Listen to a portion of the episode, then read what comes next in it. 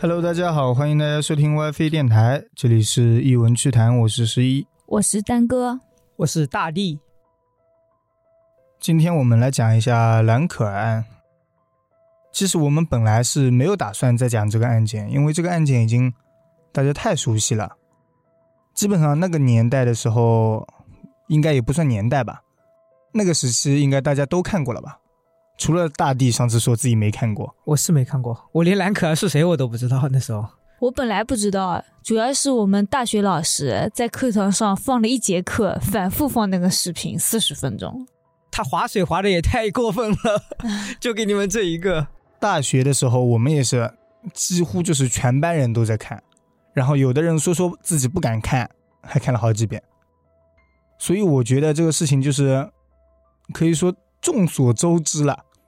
那没想到有，大地不知道，那我们就所以再来聊一下 啊。上了个假大学，那我觉得我们那个寝室那四个人应该都不知道，你们进修车去了。那也没有修今车吧晚？有 戏去了。兰可儿这个案件发生在二零一三年，在洛杉矶，一名华裔女孩在酒店里离奇死亡。之后，这个事情轰动了全世界。那我们先来介绍一下这个兰可儿。兰可儿出生在一九九一年，也是一个九零后，是加拿大籍华裔，父母是香港移民。一九九零年代居住在了加拿大，在温哥华地区从事餐饮行业。兰可儿大学毕业在不列颠哥伦比亚大学，主修心理学。他的同学形容他是一个性格开朗、对人也非常友善的人。然而，在一次他去往美国旅行的途中，这个女孩的生命画上了句号。但就是这样一个普普通通的死亡案件，为什么会让全世界人都受到关注？二零一三年一月，是北美最寒冷的时候。兰可儿在这时决定独自一个人去北美加州旅行。对于她这样的想法，她的父母肯定是不赞成的，毕竟是一个女孩子，而且还是一个人出国旅行，总是不太放心的。我都想不通他为什么要一个人出去。我们现在也经常听到新闻，一个小姑娘出去旅行这样，嗯，最近死亡的也不少。有没有可能他没有朋友， 所以他只能一 个人？那有朋友，她性格开朗的，那性格开朗就一还定给要别有人朋寄明信片，后面。哦，在旅游的途中是吧？对，嗯，虽然父母极力阻止，不过在兰可儿的再三坚持下，他的父母最后还是同意了，也给他提了一个要求，就是每天都要和父母通话，嗯，以保证他的平安。友。那我觉得会很烦呀。每天一次还好，又不是时时刻刻，就每天啊晚上休息之前打一个电话。我也觉得很烦啊！我大学的时候，我爸要求我每个礼拜打一个电话过去，我都觉得很烦，我都不打了，每次都是我爸他们自己打给我。你爸就不应该给你钱，让你每次没钱的时候给他们嗯对，打没。钱了就得打电话了。那是我妈给我打钱的， 而且我妈也很开放的，都不会给我打电话。他弄错了，他应该给你一礼拜发一次钱。哎，那这样你就没办法了。 呃，每次要钱的时候说爸，你可以给我打钱了。紧接着，兰可儿就离开了加拿大，来到了美国。她乘坐城际巴士，一路南下，先去了圣地亚哥动物园游玩，还在社交网络上发布了自己游玩的照片。总体来看，这一场旅行是非常愉快的，虽然我也不知道愉快在哪里。发照片还不愉快吗？我一般发照片都是，嗯，今天很开心，所以觉我得一才个发人朋就友不愉圈。快。哦，一个人也挺愉快的啊，我一个人经常去看电影，那你挺不一样的，为什么一定要两个人呢？没为什么，因为你是单身狗。那我走。在一月二十六号的时候，兰可儿到了洛杉矶。两天后，她住进了位于洛杉矶中心的塞西尔酒店。这里就不得不提一句，塞西尔酒店，它本身就非常的有名，不过并不是在于它有多豪华，那是什么？是有多破烂吗？嗯，也不能算吧。塞西尔酒店始建于一九二七年，酒店有十四层，共六百多个房间。由于当时地理位置的优越，处于洛杉矶市中心，因此，在上个世纪二十年代初刚开业的时候，这里主要是用于接待商务人士以及各界名流的，就好比现在什么宝格丽啊这一类，起步都要按万算的那种。哇，看来这个兰可儿非常的有钱。不过他家里经营餐厅的感觉应该也挺有钱的吧？哦、不是，现在已经变了，因为嗯啊是一九二七年，哦，嗯，对于现在来说，应该就算是个老酒店了吧？对，是个老酒店了。因为上世纪三十年代的时候，这里逐渐变成了歹徒还有流氓的聚集地。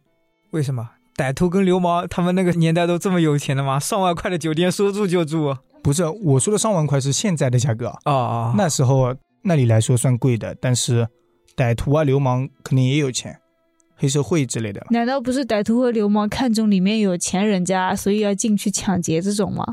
哦，也不是没可能。一九四七年，在塞西尔酒店发生了轰动全美的著名案件——黑色大丽花。你们可能没听过。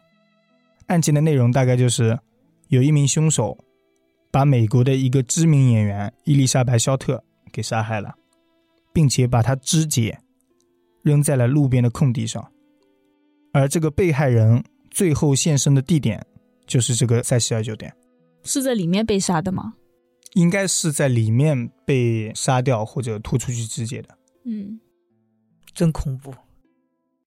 另外，著名的连环杀手理查德·拉米雷斯以及杰克·恩特维格，也分别在1985年和1991年在这个酒店里投诉过。投诉什么主要是？投哦投诉 是住在那里的意思。哦住宿 过，哦，好吧， 投诉酒店太贵 了。投诉两个连环杀手投诉这里不行。对，我就想投诉怎么了？然后呢？投诉什么？没了吗？除此之外，塞西尔酒店还发生过很多起跳楼、自杀这一类的事件。可以说，这个酒店就是伴随着各种各样的黑历史，有被害人、杀人犯，还有自杀的人。也只有这些亡命之徒啊，什么敢去住了？正常人我觉得应该都不会去住。也因为这一系列的事情，这里就被别人称为“死亡酒店”。最让人意外的就是，这一家酒店到现在依然正常营业。这么屌吗？ 我觉得好奇怪啊，为什么他不倒闭哦？死过这么多人，还有这么不安全，还有人住因为便宜，啊？不是说上万块吗？怎么就便宜那了？是那时候呀。哦，现在旧了，而且名声已经臭了，所以它从一个高端的酒店变成了一个经济型酒店，就有点类似那种青年旅馆那种感觉。那我就去住青年旅馆，我也不去住它。我也这么想。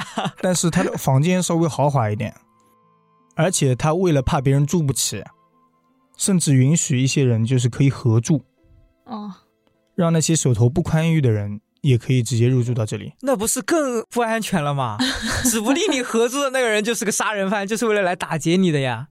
现在跑这么穷的地方打劫应该还是比较少了，都是穷的，你来打劫我就没有意义了吧？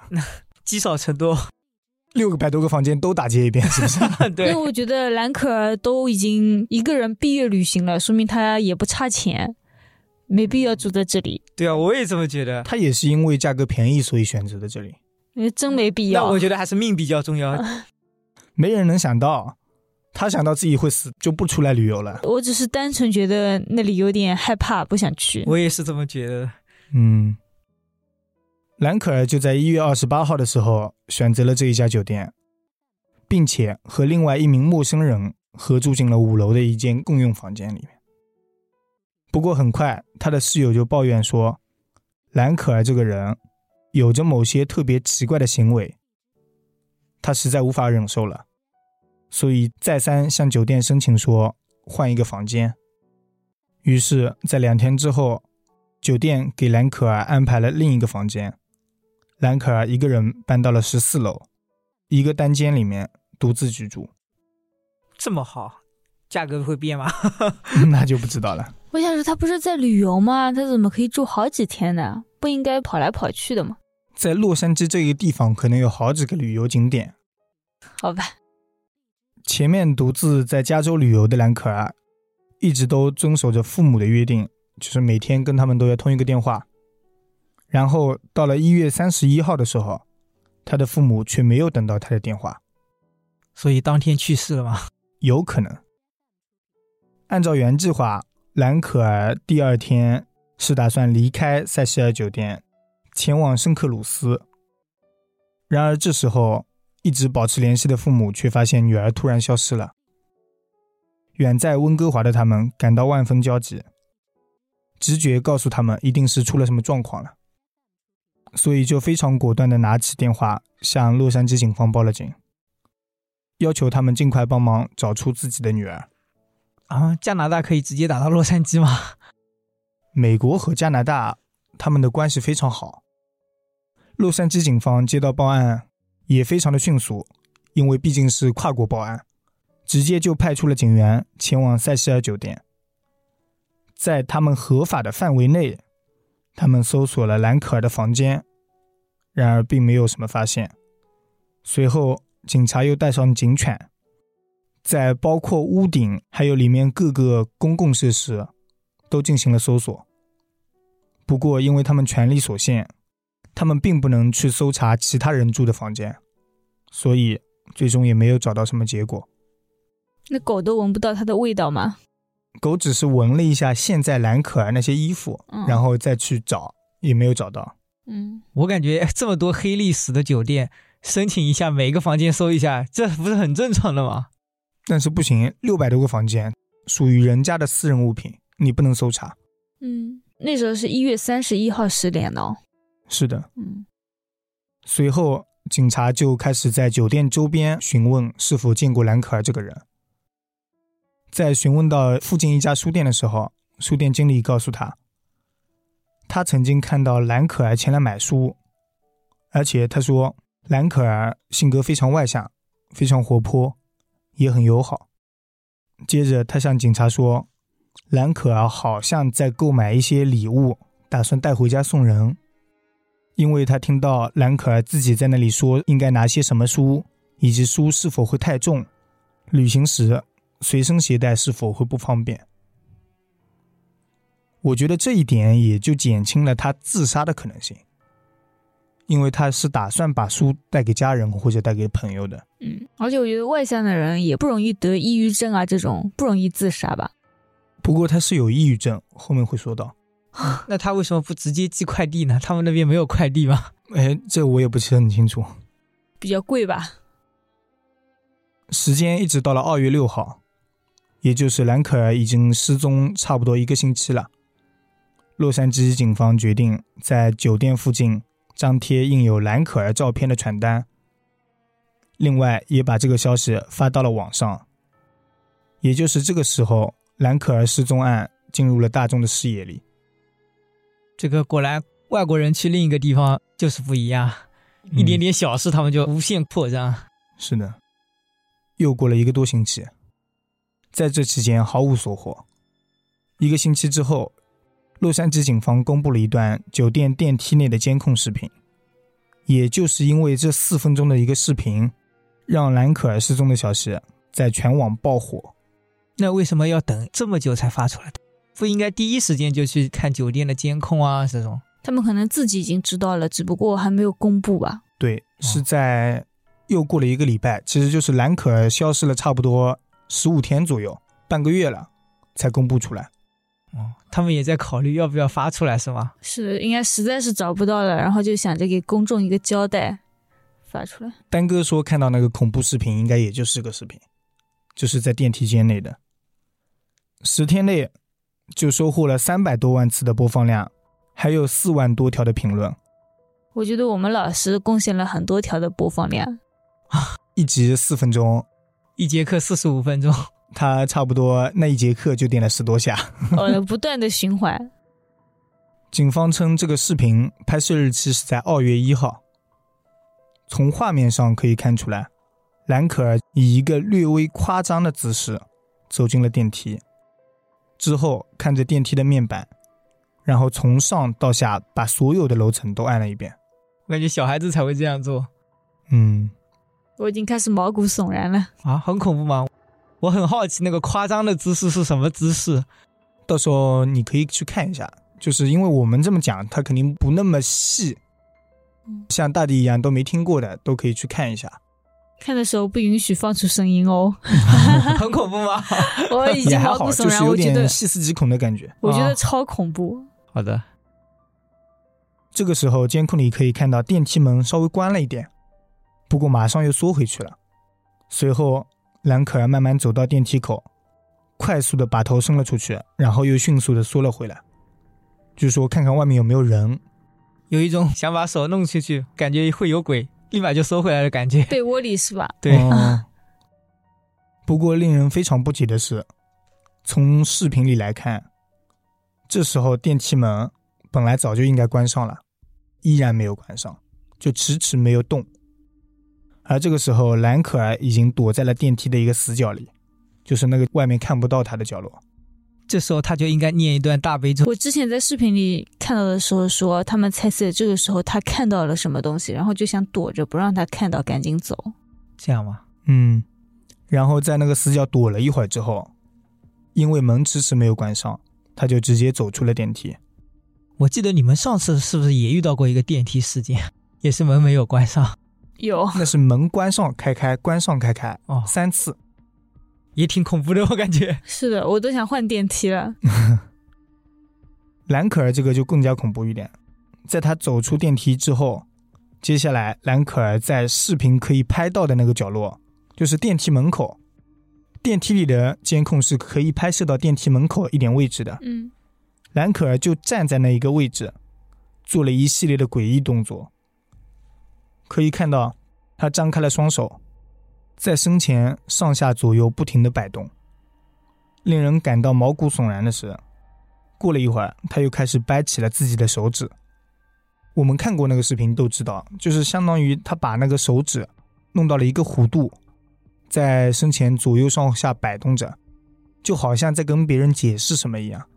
不过那个手指又有点奇怪，嗯，它的弯曲的弧度很奇怪，感觉平常人不会这样子。有一种上升了的感觉，对，有点，他像跟别人说话一样，但是跟别人说话的时候手也不至于到这样一个程度。一般正常讲话的话，两个手放在胸口啊，那说话或者平平的嘛，对，差不多十五秒之后，他就消失在了监控里。随后电梯门就自动关上，并且恢复了正常。所以那时候他没进电梯了是吗？对他出去了。也就是这一段视频出来，像我们刚才都可以聊这么久，别人看到了，然后像丹哥的老师啊这样的又贡献了一些播放量，这个热度就上去了。一夜之间，几乎传遍了全球的媒体，引起了一片哗然。因为兰可儿啊这一系列举动，几乎就是在恐怖片里看到那种情景了，出现在了现实生活中，很多媒体、还有网友、还有那些所谓的专家，都对这个行为做出了解读。有人认为他在躲避某个人的跟踪，并且那个人在外面一直按着按钮，所以电梯才会始终关不上。哦，它电梯外面没有监控的、哦。对外面没有监控，走廊讲道理，我感觉应该会有监控才对呀、走廊有监控，但是到了电梯外面那边已经没有了。哦，死角，死角，对，因为电梯里面本来就有监控，那我就可以照出去，那我没必要在电梯外面按钮的地方再装一个监 控。嗯，本来就已经沦落到经济型手游店了，应该也没有这个资金去装了，我感 觉。六百多间房，资金应该还可 以。其实我觉得很奇怪，他在电梯里的时候，就每个楼层按了一下，这个我也觉得很奇怪了。对，所以有人哦说对是为了躲避跟踪嘛，就他进电梯之后，每个楼层都动一下，大家也就不知道他到底出在哪个楼层了。哦，嗯也有道理。我觉得是有可能。啊另外，也有人觉得他刚进电梯的时候，表情是挺正常的，没有明显的慌张，也不太像是在躲避某人，反而像是期待着某个人进来，就跟他一起，有这种感觉。我觉得应该是后面的一个可能性大一点吧，因为酒店里的话被人跟踪，你可以直接去大堂的吧？那他全部都按一遍的原因是想等那个人进来，然后他跟那个人一起在电梯里待的久一点。一起逃跑，逃跑干啥？可能还有一个坏人追他们俩。哦，那他不会喊吗？ 边上的门都敲一遍，我觉得一个坏人追他们俩了，那我们就二打一了， 我就我就不跑了。那万一那个坏人特别壮呢？他二打一也打不过。哦而且你说的这段监控是二月一号， 对，但是他一月三十一号那天晚上就已经没有打电话了。所以我也觉得奇怪。其实我一直都觉得一月三十一号他就已经不正常了，就已经被人家上身了。不一定上升，或许说事情还没讲完，反正先猜起来。他一月三十一号碰到了另外一个人，那一天晚上他跟那个人一直在一起，所以没打电话。但是我感觉他之前都一直坚持了，再怎么样也会挑一个时间出来，就说我先给我父母打个电话吧。突然认识一个人就不打电那话吧万一那那晚上蛮忙的呢？啊、好的好的，也可能打不了电话了。一月三十一号那天，但是他父母那天不是就已经报警了吗？嗯，他们二月一号去查的时候，不是还活着吗？就是三十一号没看到，然后第二天报的警嘛。哦，那时候警察过去可能已经来不及了。那三十一号没打电话，肯定要在一号才能确定他三十一号没打电话呀，嗯，不然他半夜打电话，那你说谁知道？网上也就跟我们刚才猜测差不多，就是众说纷纭，纷纷开始激烈的讨论。接下来，加拿大的电视台也开始报道，与兰可儿从小学、中学到大学都是同学的十二年好友表示，他从电梯监控画面里看到的兰可儿，她的行为和平时作风完全不一样。另外，这家塞西尔酒店里面充斥着各种怪异人士，加上该地区毒品非常猖獗，就他的好友自己猜测，说兰可儿可能是被别人下药了。嗯，所以精神亢奋之类的。另外，还有一名自称是兰可儿朋友的人，在网上放了一张兰可儿寄给他的照片，就是明信片。明信片上有兰可儿的签名，并且还有着一些，比如说“这里令我毛骨悚然”，还有“朝圣”这些奇怪的字眼。朝圣是什么意思啊？朝见圣上，啊，感觉像入了一个邪教。 对，嗯有点像邪教的感觉。由于这些离奇的说法，还有各种知情或者半知情人士的爆料，就更加引起了大家的广泛关注。有大批量的游客都前往兰可儿生前所居住的酒店，就是塞西尔酒店，去那里参观。当时访问量直接剧增，甚至出现了房间订满的现象。啊，我还害怕他生意冷清到倒闭，没想到他还爆满了。不但爆满，价格都涨了。那我觉得他应该不会倒闭，毕竟之前死过这么多人，自杀过那么多人都没倒闭，怎么是的可能因为这个都倒闭了？那至少这一段时间，人家觉得很害怕就不去了，隔一段时间再去了。你知道外国人少是有道理的， 而且还有当地华裔市民直接亲身前往就搜索线索去了，哦就说，警察你们现在办不到，我来搜搜看，我要立大功去 了。你看你们玩那个密室大逃脱啊，要不剧本杀、这种啊，像他们是直接玩真实的。真人剧本杀，嗯，时间一直到了二月十九号的早晨，塞西尔酒店有客人向酒店投诉说，房间内的水压过低，并且隐隐约约在水中闻到了一股臭味。二月十九号，对那不就过二十去？天了。对，二十天。于是酒店就派出了维修人员前往楼顶的水箱检验。在这名维修人员打开水箱盖子的时候，发现了一具女尸，吓得他赶紧报了警。这个阴影得一辈子了。对，不会是兰可儿吧？就是兰克尔。警察接到报警，第一时间就赶到了现场，发现水箱里的女尸是全裸的，头朝下，脚朝上，身上异常的扭曲。水箱内的水还有三分之二，由于尸体沉在水箱的底部，所以打捞起来非常难。二十多名消防员花了很大的力气，用电锯把水箱的侧面给锯开了。才把尸体打捞上来，就尸体已经卡在水箱里面了。所以人家用了二十天，他的水洗澡。喝了他的洗澡水二十多天，十九天，因为他一号还在呢，嗯想想就有点恶心，我这有点。不嗯止洗澡水，主要是还是死了，有臭味的那种。可以确认的是，这个尸体就是兰可儿的。另外，还有类似电梯监控里出现的那件衣服，就是她穿在身上的衣服。哦，就当天穿的那件是吧？对，这时候也飘在水箱里，并且她的手表还有房间钥匙也在里面发现了。所以他身上的钱还在吗？ 可以判断一下是不是谋财害命连手表都在，那应该不会吧？哦，可能手表太便宜了。 二月二十一日，洛杉矶验尸的办公室发布了初步的验尸结果，说兰可儿的死亡原因是意外溺水，意外溺水也不会自己跳水箱吧？我也觉得嗯， 奇奇怪怪。死亡日期是二月一日。不过他的意思就是溺水是肯定的，就是没有其他致命伤。由于尸体在水中浸泡了时间过于长了，已经变得非常浮肿，在他的身上就没有其他外伤，另外也没有发现性侵的痕迹，所以初步判断就是意外溺水。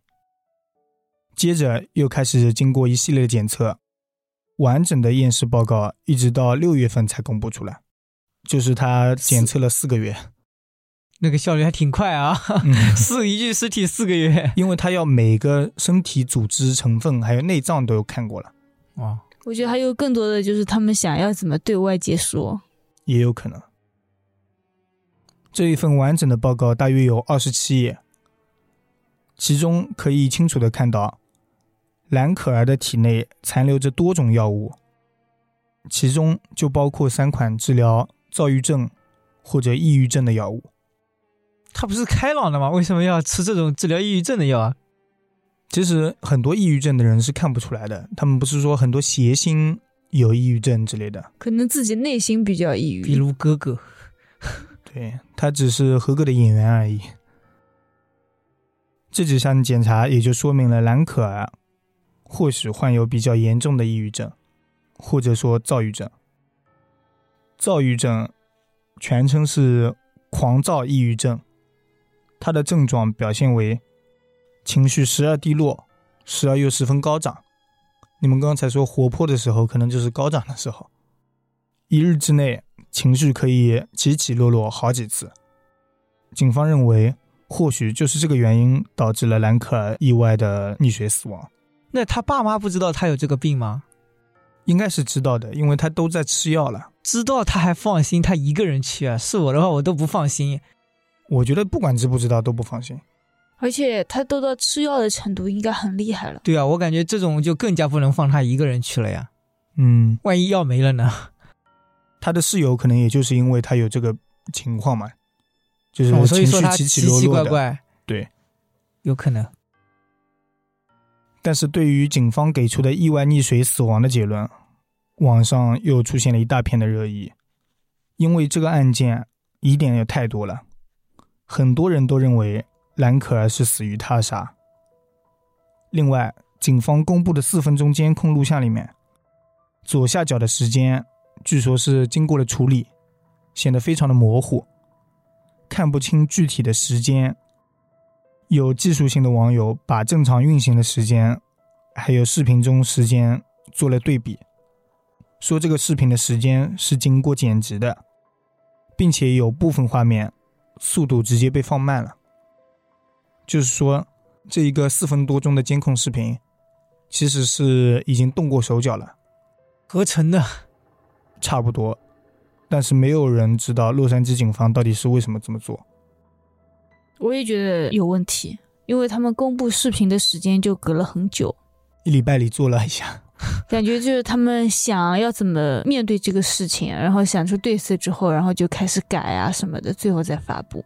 嗯，而且兰可儿死亡的地点是酒店楼顶的水箱，而这个水箱就不是普通人能直接爬上去的。有网友通过实地探访发现，想要到楼顶有三条通道，第一条是通过消防楼梯，这样的楼梯有三个。不过，一个女生想要通过消防楼梯的梯子到达楼顶，就已经有一定难度了。而第二条通道是一扇锁着的门，门钥匙由酒店工作人员保管，就是说他根本不可能通过这个通道过去。第三条通道是员工通道，这一条通道是带有报警器的，只要有人通过里面，就会触发报警。要员工的牌子，没有牌子就报是警的。所以，兰可儿想要一个人到达楼顶不被别人发现，需要对整个酒店的通道非常熟悉，这一点难度相当的大。而且，一个人想要从消防通道上去，就已经是非常难了。可能他体力好，大家就猜测，很有可能是有熟悉酒店通道的人把他带到了楼顶，那就是内部作案。也有可能是住的久了的，嗯，毕竟那边神神鬼鬼都有嘛。主要是图什么呢？图他年轻好看但是没有性侵过的痕迹，啊、会不会自愿呢？ 就不知道了。那个男的得长得有多帅，可以让他自愿。那就不知道了。另外，楼顶的圆形大水箱高三米，宽一点三七米，能蓄水三千多升。假设兰可儿自己从第一种通道，就是消防通道上去了，到达了楼顶，没有人发现，那么她是如何爬到这个大水箱里面去的？这种水箱有盖子吗？有盖子。从现场来看，边上还有一个梯子。假设他可以通过梯子爬上去，然后他要把这个盖子给推开。进去之后，他要把盖子给盖上，对， 进去之后他还要把盖子给盖上。所以那个盖子重不重呢？是不是可以她一个女的就可以完成的呢？盖子不重，他如果是自杀或者意外跌入水箱里，他为什么要把这个盖子给盖上呢？嗯，这倒也是哦。都想着自杀了，应该也不会去管他。对啊，他盖这个盖子的意义是什么呢？主要是我觉得这个盖子盖上也有难度的吧。有难度。我说的是有力气推开，但是不代表它是很轻的，怎么说也得几十斤，而且从里面把它给盖上，会更加的难是那一种点。旋转盖吗？不是旋转啊盖，就是移动盖。移动盖，嗯，移动盖还好吧？我感觉。你诚心要做，肯定是做得到的。对啊，在里面怎么给它盖上？因为里面没有支撑点了呀。把手伸上来，把那个对啊，盖子他盖上。扶着那个壁啊，一只手移，一只手盖。哎呀，想要完成了是能的，但是没有意义。 对，如果我觉得让游泳的人自杀，那个溺水身亡还是有点难度的吧。对，他们不是说有些人就想着要去自杀，水里溺死，但是他说他看到水就不由自主的游了起来。